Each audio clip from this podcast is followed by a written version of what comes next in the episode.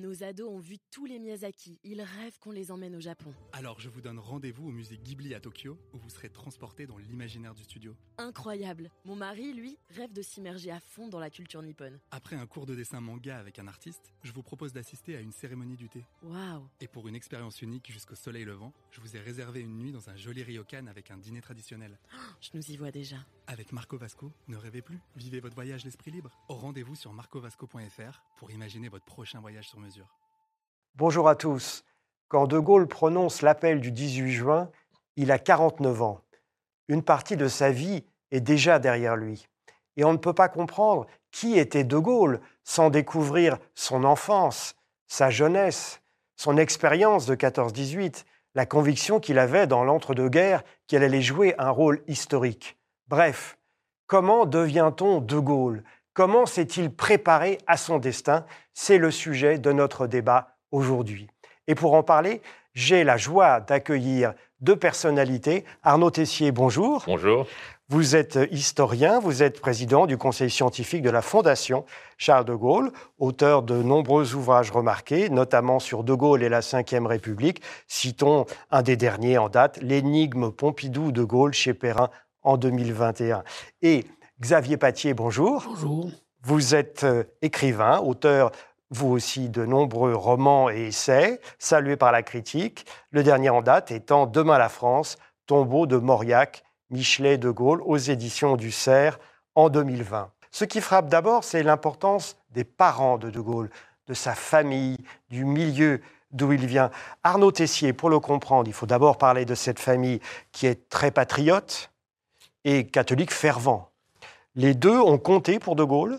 Oui, le patriotisme et le catholicisme et l'influence du catholicisme social très forte chez son père, qui était un professeur connu et remarqué pour la qualité de ses enseignements, dont De Gaulle sera d'ailleurs lui-même un moment l'élève, qui avait été fonctionnaire au départ, il avait même été fonctionnaire au ministère de l'Intérieur. Il a démissionné voilà. pour protester contre la politique anticléricale, je crois, des républicains. Et, et c'était un, un, un, professeur très estimé et un géographe, un très bon géographe. Et peut-être est-ce à lui qu'on doit le goût de De Gaulle pour les cartes. Et quand vous voyez le bureau de De Gaulle, rue de Solferino, qui est resté exactement dans l'état où il était, qu'il a occupé entre 46 et 58, vous verrez les cartes et l'importance de la représentation graphique du monde.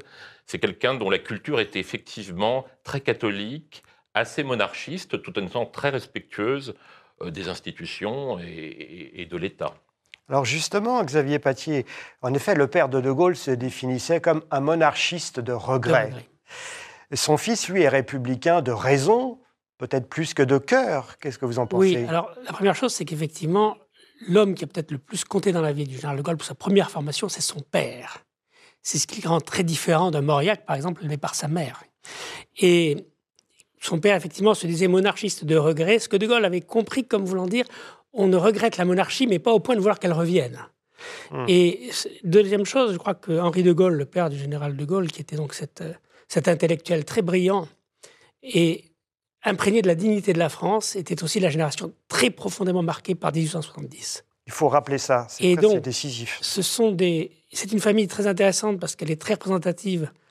Euh, on en connaît ces familles-là. L'argent ne compte pas beaucoup. Hmm. On vit dans une espèce d'austérité.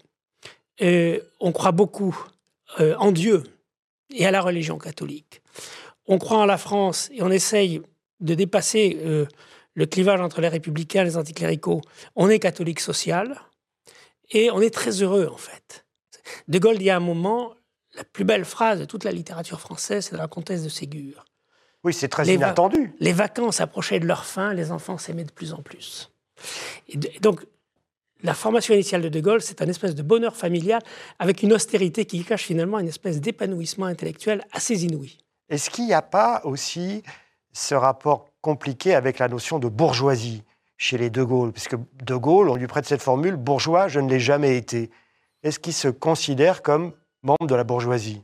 Oui, mais il a pris ses distances avec toute une représentation, toute une incarnation de la bourgeoisie au fil de l'histoire parce qu'il s'est senti toujours un petit peu, non pas en marge, mais un petit peu euh, en éminence par rapport à un milieu social qu'il trouvait sans doute trop conservateur et qui l'a beaucoup frappé, notamment pendant l'entre-deux-guerres, dans toute sa formation et toute, son émergence intellectuelle.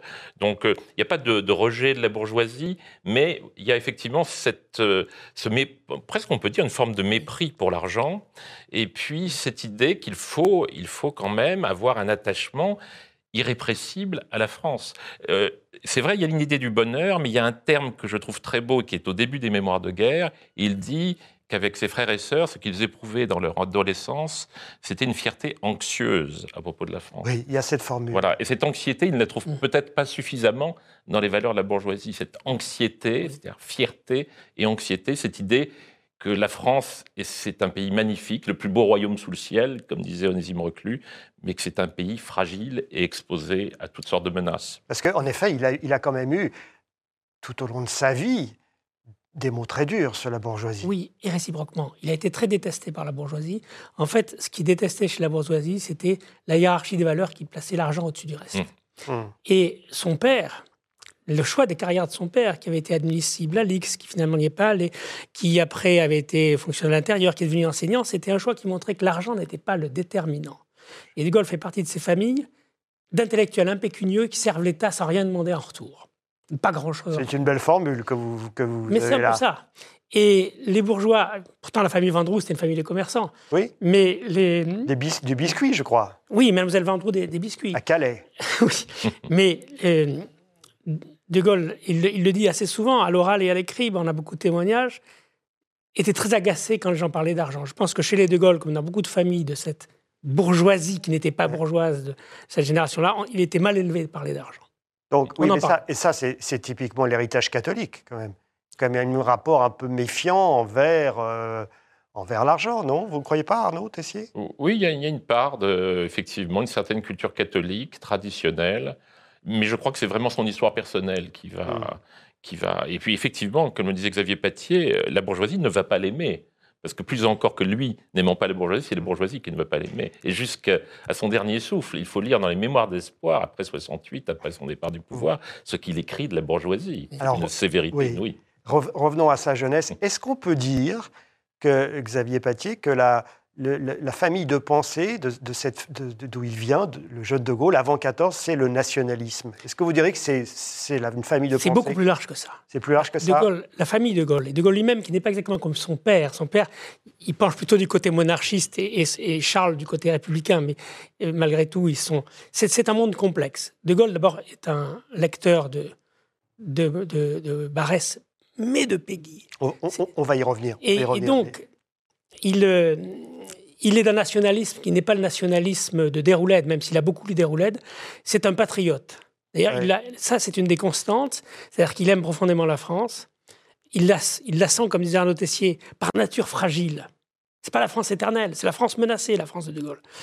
Mais euh, il n'a pas l'intention de dominer ou d'écraser les voisins. Alors c'est quand même un peu paradoxal parce que Déroulède, rappelons qui c'était. C'était quand même le chantre d'un nationalisme qui aujourd'hui paraît revanchard. Il était, si ma mémoire est, bonne, il s'est opposé violemment à Clémenceau au moment de l'affaire de Panama. Mm.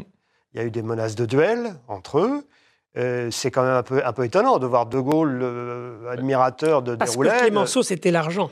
Le chécard, c'était ça qui lui reprochait, c'était pas le reste. il y a une question de génération. De Gaulle est né en 1890, c'est ce qu'on appelait la génération d'Agathon, du nom d'une enquête qui a été faite par Alfred de Tard et Henri Massy. C'est le, portrait d'une génération qui est celle qui allait se battre en 14, ceux qui sont nés vers 1890, c'est celle de Genevois, c'est celle de De Gaulle, et c'est une génération qui porte cette blessure que Peggy a très bien résumé quand il, quand il dit Nous sommes des vaincus, nous sommes un peuple de vaincus, mais pas pour se résigner à cet état.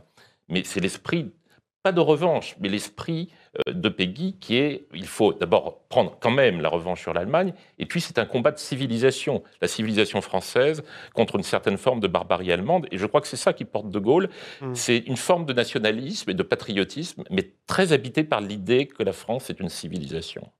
Alors justement, arrêtons-nous maintenant sur la formation de De Gaulle, sur ses lectures. Il lit énormément. Des classiques français, bien sûr, de Chateaubriand à Corneille, ça va de soi à l'époque. Des auteurs latins, Geneviève de Gaulle, a la nièce de De Gaulle, bien connue, a raconté que ce sont des enfants à qui leur père faisait apprendre des chants entiers de l'Énéide de Virgile par cœur. Euh, Virgile étant ce grand poète latin. Je ne dis pas de bêtises, c'est le premier siècle de notre ère, oui, ça C'est contemporain de, voilà, de aussi. Et, et, euh, ces enfants, à 10 ans, vers 1900 ou 15 ans, donc en 1905, leur père leur fait apprendre des, centaines de vers latins qui récitent le dimanche en famille. C'est quand même assez étonnant de, voir ça aujourd'hui. Et alors, euh, les grands maîtres, qu'en général on prête à De Gaulle, c'est Barès d'un côté, Peggy de l'autre.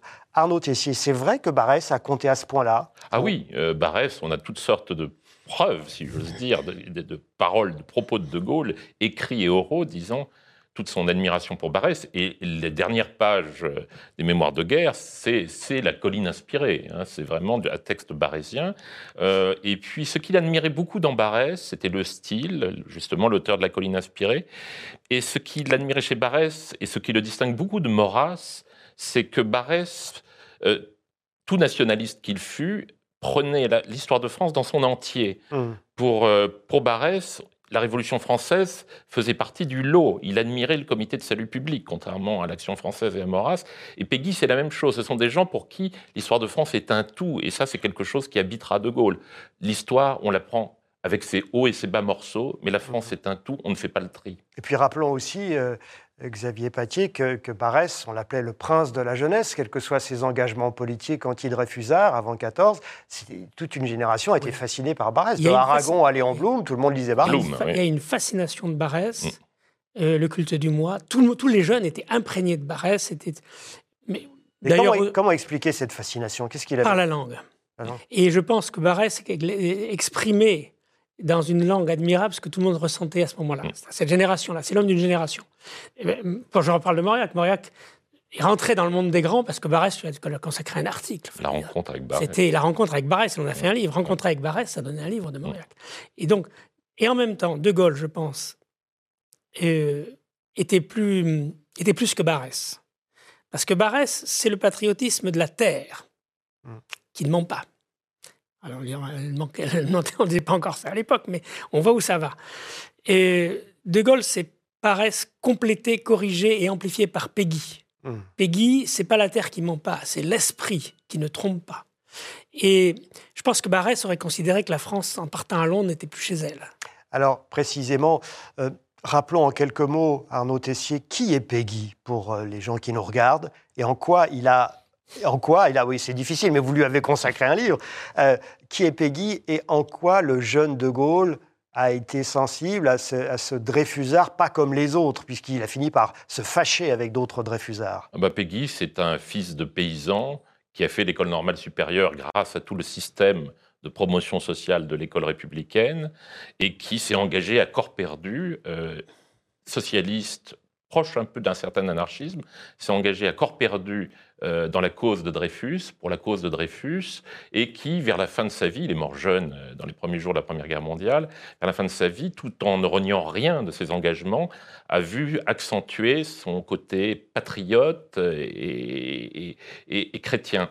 Euh, je pense qu'il séduit De Gaulle chez Peggy, c'est deux choses. La première, c'est le caractère, c'est l'homme qui dit qu'on ne se rend pas, on ne se rend jamais, on se bat pour les, pour les valeurs, pour les principes auxquels on est attaché. Ça, c'est l'homme qui ne se rend pas, Peggy.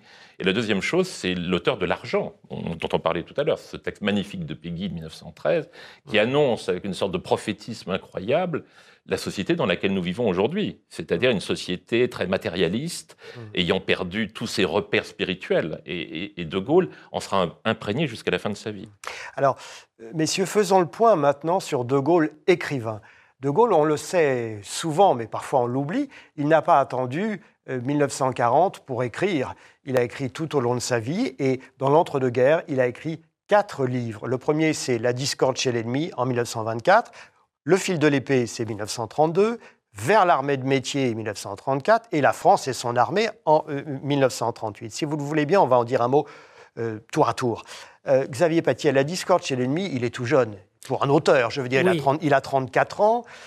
Il est tout jeune, il a déjà écrit, il a même déjà publié. Oui, de- dans, dans son enfance, Oui. quasiment. euh, euh, Charles de Lugal, etc. Donc c'est- un écrivain, c'est-à-dire qu'il est né écrivain, il a besoin de noircir du papier, c'est c'est viscéral. Et c'est pour ça que chez Peggy aussi, il, il partage ça, Barès aussi. C'est un écrivain.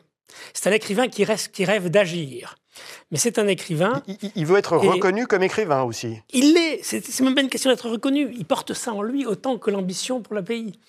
Et d'ailleurs, le- le- la discorde chez l'ennemi, ça n'est que la transcription de conférences qu'il a faites. Même en captivité en Allemagne, il a commencé à réfléchir. Parce que, euh, aux captivités, parce que précisons qu'en 1916, pendant- il se bat comme jeune officier, et en 1916, il s'évanouit à Verdun, il est fait Voilà. prisonnier, donc les deux dernières années de la guerre, deux et demi même, deux années et demie, il est en forteresse en Allemagne. Voilà, il change de forteresse parce qu'il s'évade souvent, il est repris à chaque fois, et entre deux plans d'évasion, il lit et il écrit. Et il écrit des conférences. Et en fait, le- la France et son armée, qui, on, on dirait traduit du latin quasiment, c'est une- le style de Gaulle est là, c'est-à-dire c'est hyper classique, c'est romain. C'est romain dans la structure de la phrase, c'est romain dans la pensée, c'est romain dans l'idéal. Et euh, Mais ça parle de quoi, la discorde chez l'ennemi?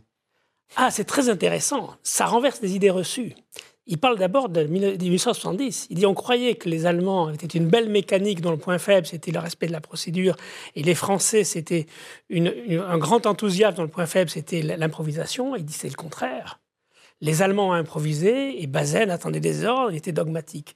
Il dit la première chose, la discorde chez l'ennemi, c'est que il faut libérer l'initiative du commandement militaire. Et la Disons- deuxième chose, Pardonnez-moi de vous couper, disons que c'est une étude, une réflexion sur la Première Guerre mondiale, Oui. Et une étude sur les, g- les- les grands moments où cette guerre a, a basculé. voilà, pourquoi les Allemands ont perdu Pourquoi les Allemands ont perdu Parce que les, les militaires se sont mis à faire de la politique. Hmm. Et parce que l'empirisme a régressé. Et déjà, il est un peu à l'étroit dans son uniforme. Il pense Oui. déjà à politique à ce moment-là, à 32 ans. Est-ce que et alors le fil de l'épée, moi quand je l'ai lu, j'ai trouvé certaines formules un peu abruptes et euh, peut-être euh, un peu inquiétantes même en disant que euh, finalement c'est pas la morale chrétienne qui allait influencer son action politique. Enfin, il fait, une, une espèce d'injonction, à soi-même. On a l'impression en disant voilà l'homme d'État tel que tel que je veux l'être. euh, et euh, il, décrit un homme qui peut être manipulateur, euh, machiavélique. Ah, Il décrit l'homme de caractère. Le chef, c'est un caractère qui allie, on n'a pas parlé d'une influence intellectuelle qui était grande sur lui, c'est celle d'Henri Bergson, qui allie, en fait, pour lui, l'intelligence doit être alliée à l'intuition et à l'instinct. Et le chef, c'est celui qui, qui mélange l'instinct, l'intuition et l'intelligence. Et c'est l'homme qui sait, à un moment donné, prendre les décisions qui s'imposent. Donc, effectivement, il y a la mise en évidence d'un sens aigu de l'autorité, de même qu'on trouve dans les écrits de De Gaulle dans l'entre-deux-guerres un éloge de la guerre. Euh, il ne faut pas voir De Gaulle comme un personnage. La guerre, je ne dirais pas qu'il l'aime, mais il considère que c'est une nécessité dans la vie des peuples, parce que c'est ce qui permet, à intervalles réguliers, à une société, une civilisation de survivre. Donc, oui, c'est très dur à entendre dans les années 30, ça. oui, et, mais justement, et c'est là qu'il est atterré de voir qu'alors qu'Hitler va exposer ses idées dans Mein Kampf, personne ne veut croire ce qui se prépare, et ça va être son angoisse existentielle de l'entre-deux-guerres. D'où vers l'armée de métier. Alors, je me fais l'avocat du diable.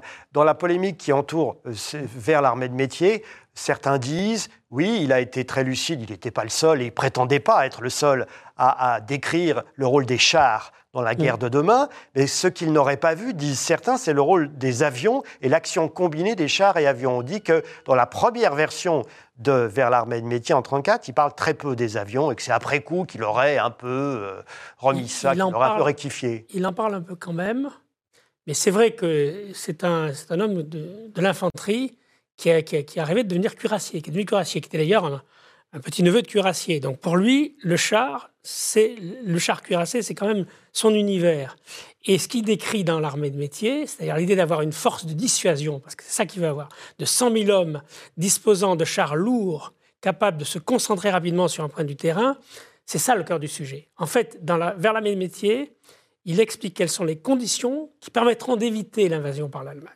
Hmm. Et c'est très intéressant parce que euh, Pétain alors, euh, réagit à ce livre qu'il y a, dont il lui a fait l'hommage et il dit en fait non, Pétain dit c'est pas possible parce que ça marcherait, mais votre, si ça marcherait, s'il n'y avait pas le même dispositif en face. Effectivement, Ça a marché parce que les Allemands n'ont pas eu le même dispositif en face.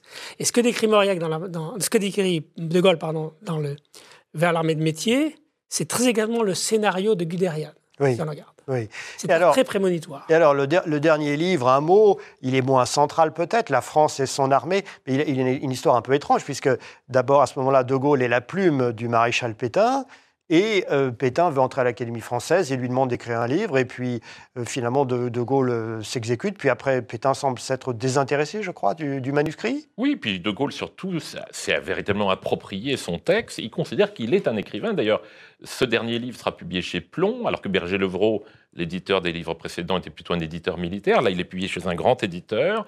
Il se Rien n'est au hasard. Le, choix, le choix de l'éditeur compte. Et vous parliez de De Gaulle écrivain. Il y a, il y a quelque chose qui m'a frappé, qui montre que De Gaulle se sent écrivain.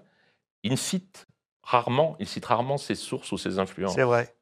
comme le font les écrivains. Les écrivains n'aiment pas citer leur maître. Ils le disent dans des conversations, dans des lettres, comme il le fait. Et, c'est là, je trouve, qu'on voit la, la marque de De Gaulle dans ses livres, y compris dans, dans le dernier, euh, d'avant-guerre. Il cite, bien sûr, des figures, mais finalement, il n'aime pas trop citer les influences parce qu'il est un écrivain, il est un penseur militaire et un penseur politique, déjà, qui a déjà, c'est ce qui, voit, c'est ce qui sait, une pensée du politique et du gouvernement civil et militaire d'un pays. Alors parlons un peu de la vie privée de De Gaulle.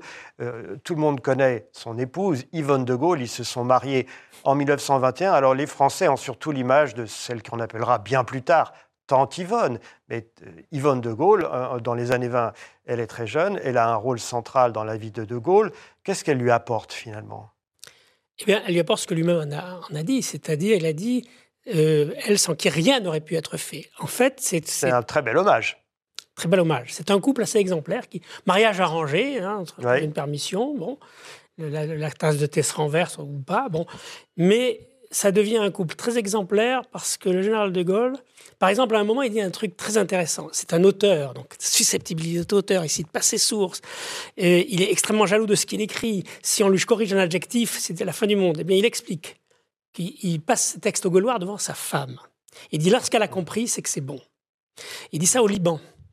Et à une question d'un midi. En fait, son- son critère, c'est sa femme. Ensuite, euh, ils ont fondé une famille. Donc, c'est une famille, c'est des enfants, c'est une maison, etc. Mais euh, Yvonne de Gaulle, c'est, comment dirais-je, c'est la partie logistique de l'esprit supérieur qui est de Gaulle. Vendroux, des biscuits, c'est le pragmatisme du commerce. C'est pas le culte de l'argent, mais c'est le culte de la, le, soin donné aux salariés, etc. Et De Gaulle, lui, peut se permettre de rêver librement et d'inventer et d'avoir une très grande vie parce que derrière, précisément, il y a une intendance. Et cette tendance, c'est- Yvonne. Alors le couple a trois enfants et on le sait, le troisième enfant, Anne de Gaulle, est handicapée, est euh, atteinte de trisomie 21. Euh, Arnaud Tessier, on sait qu'ils n'ont jamais voulu confier cette euh, Anne de Gaulle à une institution, ils s'en sont occupés eux-mêmes. Plus tard, après la mort d'Anne de Gaulle, sera fondée une, la fondation Anne de Gaulle dont Pompidou d'ailleurs sera un des premiers, responsables dans les, sous la quatrième République. Qu'est-ce que ça a représenté Anne de Gaulle pour, pour de Gaulle? Quelque chose de, considérable. On sait aujourd'hui, on sait aujourd'hui, parce qu'il n'en parlait jamais, et on n'en parlait jamais à l'époque. De Gaulle, l'amiral de Gaulle l'a très bien expliqué, Philippe de Gaulle. De Gaulle considérait que c'était, on ne devait pas exposer cela, non pas qu'il en eût honte, mais simplement parce qu'il considérait que c'était le domaine de l'intimité, de la vie personnelle. et Il voulait protéger sa fille d'un monde qui pouvait se révéler agressif, et puis considérait que ça ne concernait pas l'extérieur. D'où d'ailleurs, en partie, le choix de, de, de Colombet et de la Boisserie pour mettre sa fille un peu à l'abri d'un monde cruel. Et- et on sait que De Gaulle, qui était, comme vous vous en doutez, un homme extraordinairement occupé pendant toute l'existence de sa fille, se ménageait toujours des moments pour être seul avec elle et pour s'occuper d'elle. Il y attachait énormément d'importance. Il avait une immense affection pour sa fille. Et c'est très étrange, je pense que c'est... Je ne sais pas, ça renvoie. Alors d'abord, ça, ça- montre que De Gaulle est un homme très humain, un père, euh, ce qui, après tout, euh, paraît assez normal. Mais je pense que c'était son côté aussi chrétien, cette idée qu'il y a dans, dans l'imperfection humaine une certaine forme de beauté euh, qu'il voyait à travers sa fille et qu'il a très bien exprimé. Je crois que la phrase est dans le film, sur sa tombe, en disant maintenant elle est comme les autres, sa femme. Donc je crois que ça montre l'humanité de De Gaulle, qui est un sujet en soi, qui mériterait d'être traité de manière plus profonde. Xavier Patier, vous seriez d'accord avec cette analyse? Complètement. Euh, alors on découvre petit à petit qu'effectivement Anne de Gaulle a joué un rôle central. Ce qui est important, c'est que d'abord ça a probablement rapproché le couple. Cette épreuve totalement imprévue leur est tombée dessus et le choix, ça a été fait de ne jamais la confier à un établissement. Ça, elle est allée à Londres, elle est allée au Liban, enfin. Euh, eh oui, c'est quand même. Elle est allée en Allemagne. Elle a suivi partout. Colombey est un choix qui est aussi lié à ça. Hum. Et comment dirais-je, c'était l'espèce d'écharde dans la chair qui a permis à De Gaulle de rester un homme comme les autres au pire moment. Parce qu'à ce côté effectivement impitoyable du très grand chef, mais il y a cette faille qui est sa fille, qui l'a très certainement enrichi. On le trouve d'ailleurs dans la manière dont il écrit. Merci messieurs. Beaucoup de questions passionnantes autour de la jeunesse et de la formation de De Gaulle. C'est cet homme qui s'est préparé pendant 40 ans un destin national. Nul doute que beaucoup, dans l'entre-deux-guerres, le regardaient avec un petit sourire moqueur en pensant que cet homme qui s'estimait euh, appelé à un grand destin eh bien, rêvait. Et finalement, ce grand destin, euh, il a été le sien à partir du 18 juin 1940. Merci Arnaud Tessier. Merci Xavier Patier. J'ai été ravi de vous recevoir. Merci à vous. Et à très bientôt pour un nouveau numéro de Parlez-moi d'histoire. Nos ados ont vu tous les Miyazaki. Ils rêvent qu'on les emmène au Japon. Alors je vous donne rendez-vous au musée Ghibli à Tokyo, où vous serez transporté dans l'imaginaire du studio. Incroyable. Mon mari, lui, rêve de s'immerger à fond dans la culture nippone. Après un cours de dessin manga avec un artiste, je vous propose d'assister à une cérémonie du thé. Waouh Et pour une expérience unique jusqu'au soleil levant, je vous ai réservé une nuit dans un joli ryokan avec un dîner traditionnel. je nous y vois déjà. Avec Marco Vasco, ne rêvez plus. Vivez votre voyage l'esprit libre. Au rendez-vous sur marcovasco.fr pour imaginer votre prochain voyage sur mesure.